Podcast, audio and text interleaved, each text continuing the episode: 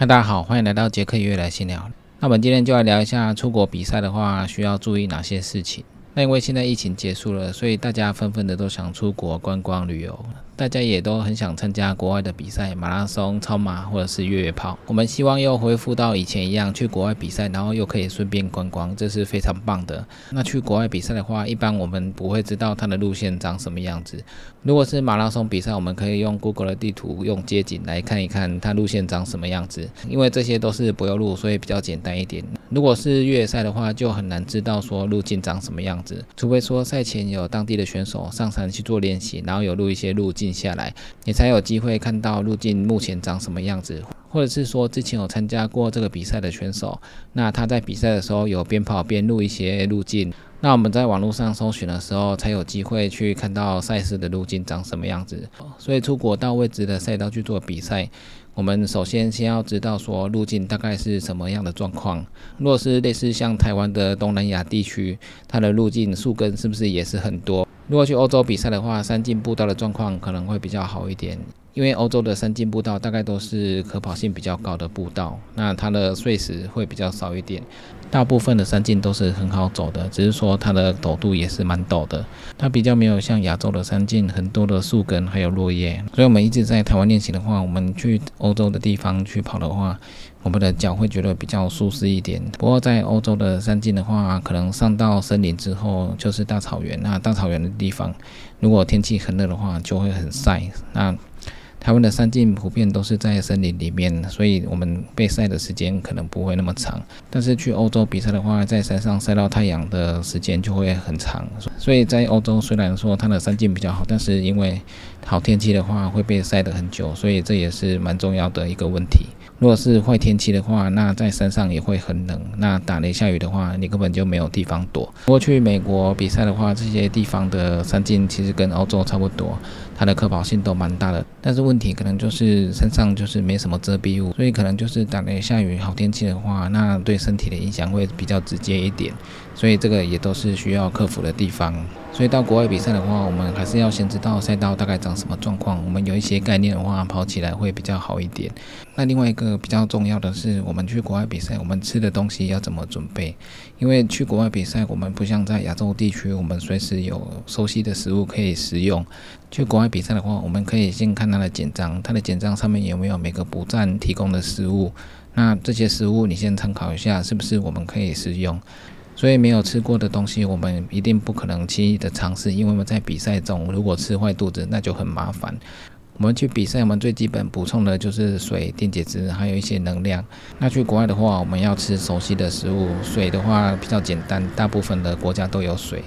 电解质的话，如果那边有运动饮料的话，我们可以喝一下。那如果没有这些东西的话，我们自己也可以带一些电解质的胶囊，或者是电解质的补给品。那在比赛的时候随时补充。如果是碳水化合物的话，饼干和面包应该不会有太大的问题。那如果是其他的食物，大家可能要斟酌的食用，因为有一些东西我们没吃过，那口味可能跟我们不一样。比如说比赛中有气食、生火腿这些东西，那如果我们没有常吃这些东西的话，比赛当中吃了之后会发生什么事情，我们自己不太知道，所以我们尽量避免吃不熟悉的食物。我们主要补充水，还有电解质，还有能量，以这三个大方向为主来做补充。背包自己带熟悉的食物还是有限，因为我们带了强制装备之后，我们背包已经算是重量蛮多的。那如果你要带很多熟悉的食物的话，背上的负担会比较重。我们背包除了带强制装备之外，我们带的食物就是以小量的为主。如果今天是长距离比赛的话，那真的是要依靠补站的食物来吃。所以补站提供的饼干还有面包。那个是最基本的，应该不会有什么大问题。那比较特别的是，除了水之外，它有时候会有汽水、可乐这些东西。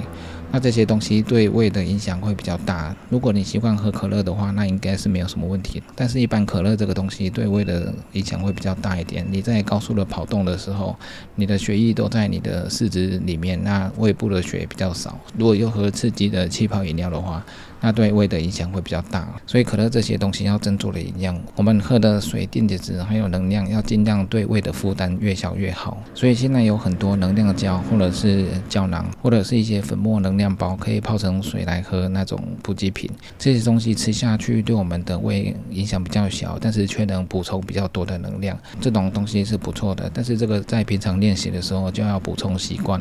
那长距离的比赛，因为赛事非常的长，所以到补站的时候还是要吃一些东西。那刚刚说的饼干、面包、电解质这些算是最基本的东西，其他不认识的就尽量不要乱吃。如果比赛的话，怎么吃补给也是一个很重要的环节，所以这个大家一定要在赛前先准备好，先规划好要怎么吃。那不管是出国或者是国内比赛，赛事主办方一定会要求大家要携带强制装备。那强制装备的话，基本上国内国外是差不多的，因为我们使用的一些装备大概也是国内国外都可以使用的一些装备。那大家都知道这些装备，那所以这个装备一定要准备完全，因为国外的比赛也是会随时抽检你有没有携带这些装备。那目前的越野赛的话，带的装备几乎都差不多，哨子、水、医疗包，好了，保暖衣物这些装备其实都，其实大致上都差不多。那巨人之旅比较特别的是要带冰爪。因为巨人之旅的距离长达三百三十公里，所以它有些地方是会下雪的。所以它有时候天气不好的话，下雪你就需要穿上冰爪。那带上冰爪的意思就表示你背包的负重会比较重，因为你可能还要带一些保暖的衣服。那这些装备加水加起来就会比较重一点。那这是比较特别的赛事。现在的赛事大部分都是集中在一百 K、一百迈。那这些赛事大家现在都有基本概念。有的选手可能会想要减轻装备的重量，所以在装备检查完之后，就会把一些装备舍弃，没有背在背包上。那这个是对自己的风险是蛮大的，因为如果山上天气变很冷的话，你没有带外套，那你去山上的话，你有可能就会失温，所以这是非常危险的。